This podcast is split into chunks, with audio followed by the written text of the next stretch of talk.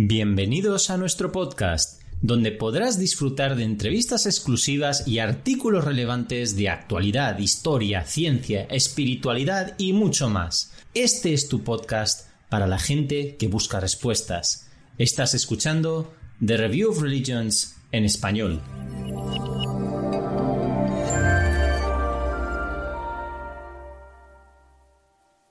Saludos a nuestros oyentes y bienvenidos una vez más a un nuevo podcast. Esta vez se titula ¿Cómo deben vestir los padres? Una perspectiva islámica. Hace un tiempo, el personal de una escuela primaria de Crowley, Inglaterra, se vio obligado a enviar una carta a los padres sobre la etiqueta del patio. En ella sugería a las madres que dejaran de llevar ropa escasa mientras que esperaban a sus hijos. En ella se indicaba que prendas como pijamas, tops reveladores y ropa que parece ropa interior eran inapropiadas en el patio de la escuela. Mi respuesta inicial fue sonreír pensando en el caos y la normalidad que ha supuesto la pandemia mundial y una serie de cierres abruptos. Las camisas almidonadas y las corbatas rígidas son un recuerdo lejano ya que la población ha sucumbido a un nuevo híbrido de ropa de noche y de día en casa denominado ropa de dormir. Mi propio hijo ha pasado los últimos meses asistiendo a las clases de la universidad desde su casa a través de Zoom, vistiendo camisetas más elegantes que se pueden ver en línea, pero con pantalones de pijama para mayor comodidad. Por tanto, que los padres lleguen a la puerta del colegio en pijama es algo que puedo entender hasta cierto punto. Sin embargo, hay muchas cuestiones sobre las cuales los padres deben reflexionar. La primera es que son inevitablemente los principales modelos de conducta para sus hijos. Como tal, su comportamiento debe ejemplar en la medida en que sea humanamente posible. El santo profeta del Islam, la paz sea con él, puso gran énfasis en la formación moral de los niños y enseñó Honrad a vuestros hijos y enseñadles buenos modales. Los directores de la escuela de Crowley han tratado de explicar a los padres en la carta que llevar ropa demasiado escasa o para otros momentos del día no es dar un buen ejemplo. Estoy totalmente de acuerdo. Creo que ese comportamiento reduce la importancia de la educación a los ojos de los niños que ven que sus padres se preocupan poco por su propia apariencia cuando acuden a un centro educativo. La educación y la adquisición de conocimientos se destacan en el Islam como una actividad digna que engendra sabiduría y una mayor comprensión de nuestro Creador y su creación. En el Sagrado Corán hay una oración por el conocimiento que los musulmanes son guiados divinamente a recitar. Oh Señor mío, aumenta en mí el conocimiento.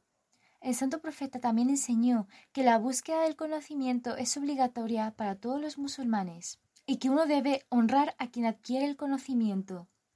Por lo tanto, respetar a los profesores significa adoptar un código de vestimenta digno al llegar a las escuelas. Esto es independiente de los aletargados o preocupados que nos sintamos como padres.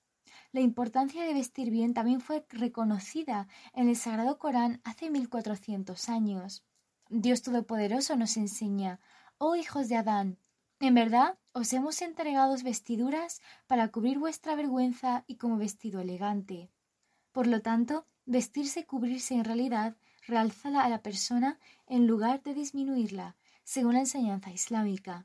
Esto me recuerda al comentario de la ganadora musulmana del Premio Nobel de 2011, Tawakkul Karman, que llevaba hijab.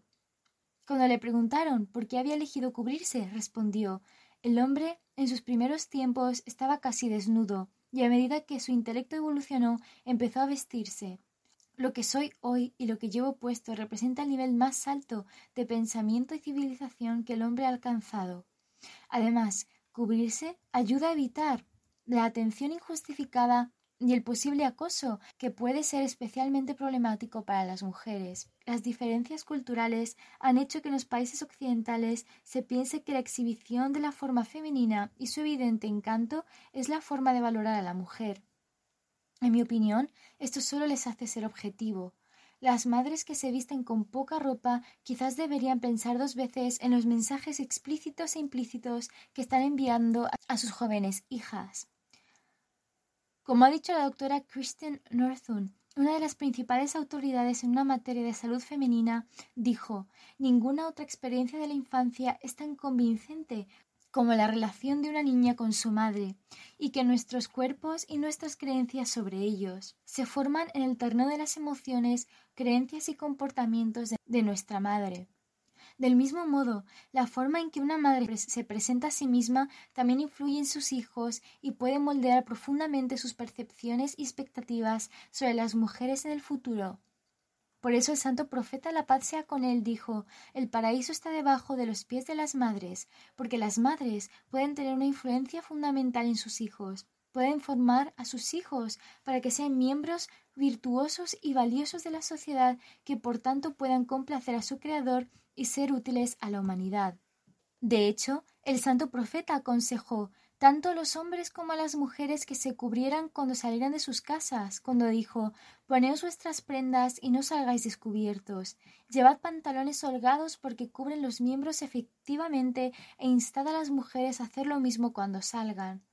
La forma en que nos vestimos influye profundamente en la forma en que los demás nos perciben. Un interesante artículo de una estudiante, Maggie Jung, detallaba cómo los cambios en su forma de vestir cambiaron el modo en el que la trataban sus compañeros como los profesores de la universidad.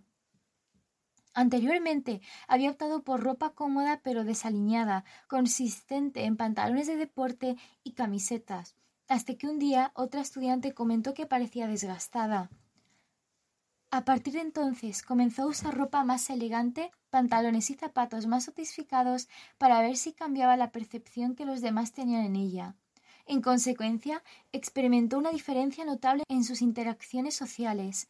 En primer lugar, sus profesores la tomaban más en serio y parecía tener más fe en ella como estudiante. En segundo lugar, se volvió más accesible y todos parecían conversar con ella de forma más amistosa.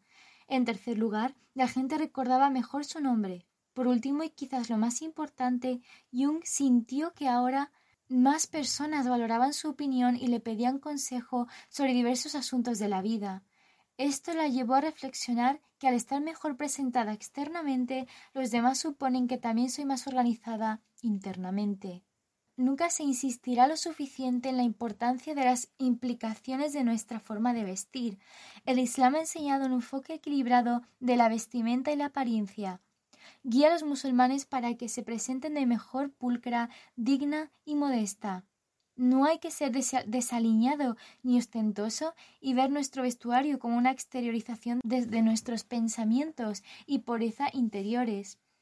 El santo profeta también advirtió que llegaría un momento en el que habrá gente que solo tendrá en cuenta la apariencia y será reacia a la mejora interior. Así pues, nuestra vestimenta no debe convertirse en una obsesión vital que nos desvíe de la mejora interior que constituye el verdadero significado de la yihad. Para concluir, nuestro vestuario debe reflejar ante todo nuestro propio respeto y valor. Esa es la primera lección que deberíamos enseñar a nuestros hijos en la puerta del colegio. Si quieres disfrutar de más podcasts o de interesantes artículos, puedes visitar nuestra página web ror.org.es o seguirnos en Facebook en la revista Review of Religions en español. Muchas gracias por escucharnos.